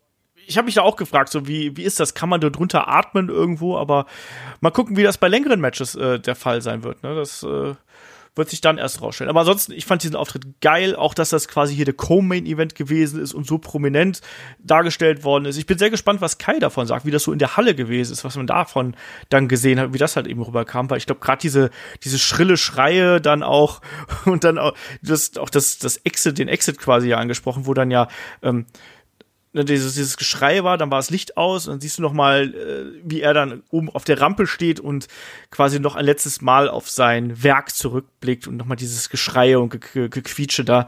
Fantastisch. Also ich fand das richtig gut. Kann ich gar nicht anders sagen. Ich fand das richtig, richtig toll und die Zuschauer haben es ja auch mit einem lauten uh, This was awesome uh, quittiert. Da haben sie was Geiles mit geschaffen. Hoffen wir, dass sie da entsprechend Feingefühl haben und Fingerspitzengefühl haben, weil das ist, hat auch einen unglaublichen Wiedererkennungswert. Also, das ist doch was, mal ehrlich, da, das ist doch was, wofür du einschalten würdest, oder? Weiß ich nicht, aber es ist halt so ganz anders als alles andere, außer im Undertaker, wenn man so will, aber halt eben mit jemand, wo man noch glauben kann, dass der noch was mal irgendwann Matches macht, die gut sind. Äh, also es, es ist, geht in diese, in diese mystische, seltsame Ecke, die halt eigentlich so ganz konträr steht zum, zum normalen Wrestling gefühlt. Aber eben, ja, das macht's interessant. Aber ob ich jetzt dann Main Event, äh, ich weiß es nicht, bisschen schwierig. Äh, dazu ist es mir schon wieder zu, zu strange, aber so als, als cooler äh, Glanzpunkt setzen, ja. Ich, ich find's geil. So, Punkt. Muss auch mal gesagt werden. So, Main Event Time. Wir haben das Match um die Universal Championship zwischen Champion Brock Lesnar und Seth Rollins. Und ja, das war wieder eins von den äh, guten Brock Lesnar Matches, würde ich jetzt einfach mal äh, so ganz knallhart hier raushauen. Äh, Seth Rollins im Beast Slayer Modus ähm, startet direkt durch mit äh, ja mit mit den ersten Attacken, kontert vor allem auch die ähm, German Suplesse, Sup Plessen, Suplexes, was auch immer, von äh, Brock Lesnar aus. Und dann gab es auch schon relativ früh im Match ja schon den ersten Superkick. Es gab, es gab äh, den, äh, den Curbstomp und ich weiß nicht was alles. Also, das war ein Match, da waren wieder zwei Gegner hier auf Augenhöhe und entgegen aller Befürchtungen war das hier ein durchaus ansehnlicher Main Event. Oder wie siehst du das dafür, dass ein Brock Lesnar hier dabei gewesen ist? Ja, also irgendwie immer in dem Moment, wo Brock Lesnar sich verprügeln lässt, dann werden die Matches besser gefühlt. Also ich bin total happy, dass Seth gewonnen hat, einfach weil man dann den, den Gürtel öfters sieht und ich fand's toll, dass es gewonnen hat und das Match dazu halt auch gut war. Auch wenn es mich ein bisschen wundert, weil ja vorher dieses äh, Seth ist ja halb tot, äh, mhm. äh, so so exzessiv ausgewalzt wurde und dann im Match natürlich auch hier und da mal wie wenn an den, Banda an den Bandagen rumschleudert. Das war natürlich, sah schon fies aus. Ich habe mir gedacht, die halten das aber gut, diese Bandagen, verdammt. Ja. Und auch mega beeindruckend. Also, ich meine, Seth Rollins wiegt ja auch irgendwie seine, keine Ahnung, würde ich mal schätzen, zwischen 90 und 100 Kilo oder so, den mal so vom Boden aufzuklauben und äh, einfach mal durch die Gegend zu schleudern. Also, ich meine, was für eine Kraft hat dieser Brock Lesnar? Ja, also, und dass er halt ja, wenn er mitspielt und sich auch verprügeln lässt, dann werden die Matches gefühlt einfach immer besser. Ja. Und, und das ist, war, das war echt gut. Also ich habe auch hier keine großen Durchhänger, nix. Also war, ich wüs müsste jetzt länger überlegen, weil ich das letzte Brock Lesnar Match gesehen habe, wo ich so, wo mich so gut unterhalten hat ja, wie gesagt, wir hatten ja noch schon, schon auch noch diverse gute Matches, also gegen, gegen Finn Bella, gegen AJ Styles, immer gegen die kleinere Gegner, die waren äh, meist etwas unterhaltsamer. Ich habe das Gefühl, da, vielleicht denkt er, da nimm sie ihm nichts weg, weißt du, da ist er dann eher so gewillt, die gut aussehen zu lassen, äh, als die großen Brocken, wo er sich vielleicht denkt, ja, ne, da, dann denken die hinter, der, das ist der neue Brock Lesnar oder sonst irgendwas, aber ähm, stimmt, also wenn, wenn ich hier was kritisieren wollen würde, wäre das die Tatsache, dass eigentlich diese Verletzung noch irgendwo eine Rolle gespielt hat, aber es wurde dann eben nicht konsequent genug umgesetzt dafür, dass er noch vor einer Woche oder zwei Wochen noch Blut gespuckt hat und da verprügelt worden ist, ne, und äh, so verzweifelt gewesen ist und diese sehr cringy Promo gehalten hat zuletzt bei Raw. Also da hat so ein bisschen eine Logik natürlich gefehlt und dass er dann gerade am Ende auch noch den Dive nach draußen, den Frog Splash durch den Tisch, so ja, die, die Rippen sind kaputt, egal, kann ich eigentlich auch was anderes zeigen, aber wurscht. Trotzdem, es war von der Dramaturgie her wieder ein typisches Lesnar-Match, was einfach mal über äh, 13 Minuten, 14 Minuten eigentlich nur Vollgas gewesen. Du hast ja relativ wenig Verschnaufpausen gehabt, sondern eher so diesen Moment, so, ja, macht Lesnar jetzt irgendwo den Sack zu oder gibt's jetzt doch irgendwie einen Curbstomp? Und das war das, was für mich diesen Kampf so ein bisschen äh, besonders gemacht hat. Also weil du wirklich hier zu jedem Zeitpunkt irgendwie das Gefühl gehabt hast, ja, theoretisch könnte es ja irgendwo enden. Also die Spannung war hier schon immer da, auch weil einfach alle Finishing Moves ja schon so früh im Match angedeutet und teilweise durchgezogen worden sind. Oder wie hast du diese die ganze Geschichte hier gesehen? Ich würde irgendwie habe ich das Gefühl gehabt, dass es relativ schnell klar war, dass es erst gewinnen muss. Gut, ein bisschen Restzweifel immer da. Wie viele Curbstones braucht er denn noch, bis der endlich liegen bleibt? So ungefähr. Aber das war, ja, es war gut gemacht in der Hinsicht. Und ich habe mal gedacht, wann war der letzte Main, äh, letzte Pay-Per-View, wo sie das Main Event mal wirklich so eingesagt haben wie diesmal? Das ist schon eine Weile her, denke ich man ist auf jeden Fall hier mit einem guten Gefühl aus dem Event rausgegangen. Und du hast gesagt, also für mich war so der erste Moment, wo ich gedacht habe, ja, jetzt, äh, jetzt gewinnt er das Ding, war wirklich so, als die, als das erste Mal der, äh, der F5 gekontert worden ist. Und so da habe ich mir gedacht, so, ja, jetzt, jetzt sind wir hier auf dem Weg. So, das, das, das läuft schon. Und auch wenn ich jetzt fand, dass, dass der Aufbau dieses Matches hier ziemlich schwach gewesen ist, so hab, muss ich trotzdem sagen, ich bin einfach froh, dass, dass der Titel jetzt bei jemand anders ist als bei, bei Brock Lesnar, weil der soll jetzt auch mal bitte ein bisschen längere Zeit wegbleiben und der kann von mir aus in einem Jahr wieder mal auftauchen oder so oder zwischendurch noch mal irgendwie herausfordern oder so, aber der soll erstmal vom Titelrennen wegbleiben. Von mir aus, der soll auch ruhig mal eine normale Feder haben. Also warum soll Brock Lesnar immer nur einen Titelgürtel haben? Der darf auch mal ruhig einen weiß ich nicht, so eine solide Midcard-Fehde bestreiten. Warum ja, denn nicht? aber wollen wir Brock Lesnar gegen Braun Strowman schon wiedersehen? Na, das auch nicht. Aber, aber du weißt, was ich meine. Yeah. Also, man muss ja nicht immer da oben mitmischen. Also, äh, meine einzige Hoffnung ist jetzt, dass hoffentlich der, der, äh, der nächste Titelrun hier von dem Seth Rollins besser wird als der erste, weil der erste war nicht besonders überzeugend. Da war nicht viel dabei und ich hoffe, dass man ihn jetzt ein bisschen kreativer buckt, dass man ihn sowohl von seinem Erzrivalen Brock Lesnar als auch von seiner Erzrivalin Becky Lynch und von Baron Corbin und allen anderen einfach fernhält und da vielleicht einfach mal wirklich eine, äh, eine spannende Fehde mit äh, einem, einem anderen aus dem Raw-Roster irgendwie hier, hier startet, weil Seth Rollins ist ein guter Wrestler, haben wir schon tausendmal gesagt, der kann das auch. Und jetzt sollen sie da entsprechend eine, äh, eine spannende Fehde drum bucken. Also ich bin sehr glücklich darüber, dass ein Seth Rollins das Ding hier geholt hat. Und damit äh, war dann auch der Event gelaufen. Ja. Ähm, ich habe gesagt, knapp dreieinhalb Stunden, bisschen drüber. Ähm, was ist hier dein abschließendes äh, Fazit zum Event? In der Kürze liegt die Würze. Nein, ähm, das, ja, kombiniert, dass er relativ äh, schnell war insgesamt und dass er halt einfach, wenn der Schluss passt, dann, dann äh, nimmt man vieles rückblickend positiver auf und hilft natürlich auch, dass der, dass es eben keine Totalausfälle gab. Ich meine, es gab ein paar Matches, die, wenn sie nicht gewesen wären, hätten wir auch nicht geweint oder die halt nicht die Höhen erreicht haben. AJ Styles gegen Ricochet, wie man sich gehofft hat. Aber es war halt alles, im, alles zumindest ansehbar und einigermaßen teilweise frisch oder anders. Und dann eben der Schluss hat gesessen. Die letzten zwei Matches haben gesessen, wenn man ja. so will. Und davor gab es ja auch schon gute Sachen. Also niemand hat sich blamiert. Die, die größten Krisenherde haben sie kurz genug gehalten, dass nicht schiefgehen konnte. Auch ein Goldberg hat also gut ausgesehen im Rahmen der Möglichkeiten. Das einfach, also weggehauen hat mich das Ganze hier nicht, aber man, man ist ja schon zufrieden, wenn es besser ist, als man befürchtet hat. Und diesmal war, stellenweise war es deutlich besser als befürchtet. Das ist schon, ja. ja.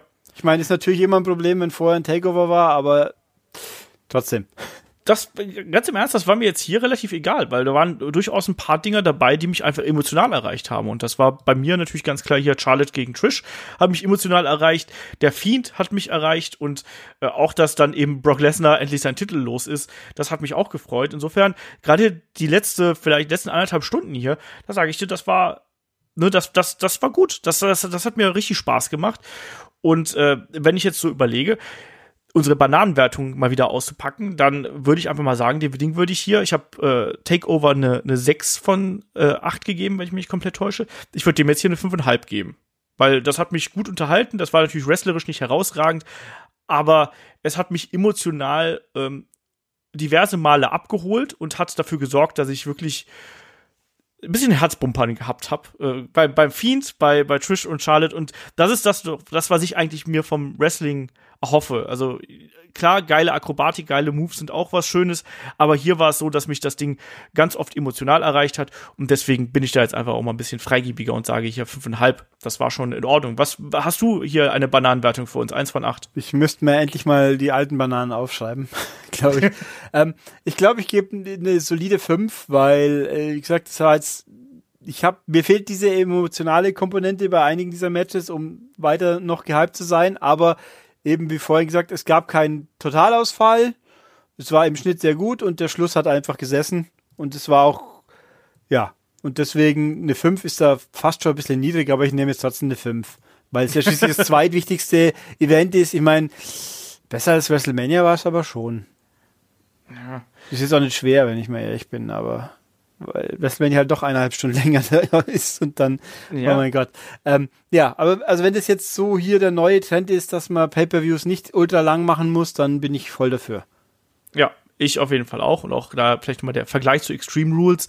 Da war es zum Beispiel bei mir so, dass ja auch gerade die letzten Matches einen da überhaupt nicht abgeholt haben. Ne? Also sowas wie ein, dieses, dieses unsägliche Last Chance Winners Take All äh, äh Mixed Take Team Match mit äh, Baron Corbin und Lacey Evans und Seth Rollins und äh, Becky Lynch und dann eben noch der Cash-In am Ende. Ja. Das hat, gibt für mich auch einen Ausschlag, ganz klar, weil die letzte Stunde, äh, da gehst du dann mit einem guten Gefühl aus dem Event raus. Das ist nun mal einfach so. Das ist die, die, die Kirsche auf dem, auf dem äh, Kuchen oder auf der, auf der Sahne deswegen, also mich hat der, mich hat der SummerSlam äh, gut unterhalten, auch wenn wrestlerisch da sehr viel Durchschnittskost gewesen ist. Aber das äh, habe ich mir jetzt auch nicht erwartet, ehrlich gesagt. Ein paar Sachen waren ja auch deutlich besser als zum Beispiel erwartet. Also wenn ich jetzt mal so den Opener sehe mit äh, Natalia und äh, und Becky, da habe ich halt gedacht, das wird so ein, so ein, so ein Midcard-Gerumpel und das war dann richtig gut.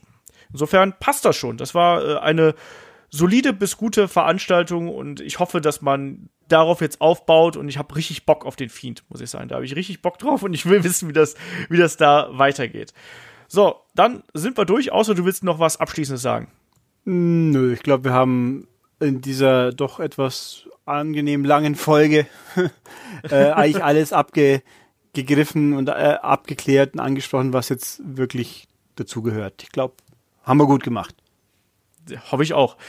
Jo, dann sind wir äh, durch hier. Ihr wisst, liebe Leute da draußen, äh, wenn ihr mehr von uns hören wollt, dann könnt ihr natürlich gerne tun. Das gibt's nämlich dann bei Patreon und bei Steady. Da gibt's auch, auch zeitnah nochmal ein äh, kleines Update, was ich hier nochmal äh, demnächst machen werde. Da haben wir jetzt letzt diesen äh, haben wir Shaggy und ich hier eine kleine Umfrage online gestellt mit dem alternativen Kommentar, dass wir das jetzt hier demnächst mal hier bei mir machen werden, wenn der Shaggy zu Besuch ist. Und äh, da werden wir auf jeden Fall noch mal ein kleines Update für vornehmen. Und äh, diese Woche gibt's auch noch die äh, ja, die Reisegeschichte von Kai, der ja in Toronto gewesen ist, mit dem werde ich hoffentlich dann am Dienstagnachmittag sprechen und dann entsprechend äh, zügig auch den Podcast hier online stellen, dass er da auch noch ein bisschen Eindrücke aus Kanada und äh, direkt von vor Ort äh, mitkriegt. Also wer Kai auf Twitter oder Instagram oder was auch immer gefolgt ist, der hat schon gemerkt, der hat richtig Spaß da gehabt, glaube ich. Insofern gibt es da, glaube ich, auch ein paar lustige Geschichten zu erzählen. Ähm, und ansonsten kann ich wieder nur sagen, Dankeschön fürs Zuhören, Dankeschön, dass ihr dabei wart, Dankeschön Ulrich natürlich. Immer gerne. Und äh, gehabt euch wohl, schaut gern bei uns, wie gesagt, auf äh, Patreon bei, bei Steady vorbei, unterstützt uns da, damit ähm, das hier noch ein bisschen größer und schöner und äh, noch ein bisschen geiler wird, als es ohnehin schon ist. In dem Sinne, wir hören uns am Sonntag allerspätestens wieder äh, dann mit äh, ja nochmal einem, einem kleinen Rückblick auf die SummerSlam Woche. Davor gibt es wahrscheinlich noch das Update, aber ihr werdet das schon äh, rausfinden. Ihr wisst, wo ihr uns finden könnt. In dem Sinne, Dankeschön, bis zum nächsten Mal, macht's gut, tschüss. Tschüss.